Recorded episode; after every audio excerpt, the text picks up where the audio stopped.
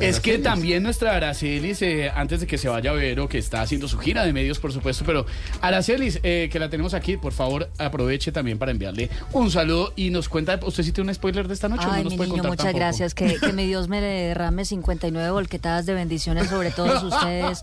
Hola, Verónica, mi amor, ¿cómo estás? Yo la felicito porque a usted le tocó pues representarme en esa época en la que yo ya estaba bien. Usted come en buenos restaurantes, se pone ropa elegante, a usted le toman fotos y vive de viaje en viaje, mejor dicho, mi niña.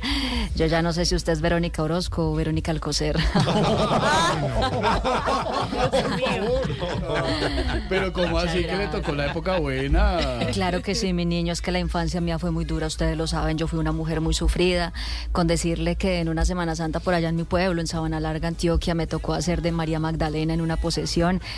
Procesión. y lloré, es que sí, pues que pensé que era Verónica Alcocer, entonces fue la posesión. Presidencial.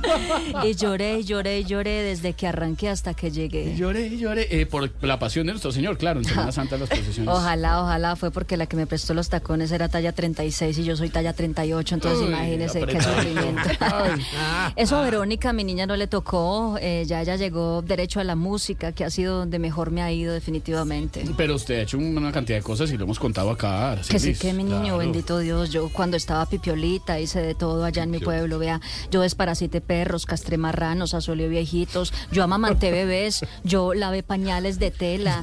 Ladré en fincas de noche. Ladró en fincas de noche. Yo manejé volquetas, mi niño, mi Jorge Alfredo. Yo inflé botellas, maté lombrices, imagínese. yo hice de todo en esta vida, clavé postes, eh, les ponía los puntos a los dados. Imagínese, a los dados, los- Es, eh, cosas impresionantes en esta vida. Yo depilaba fundillos. Mi niño. Y le enseñé a los perros a oler la patica,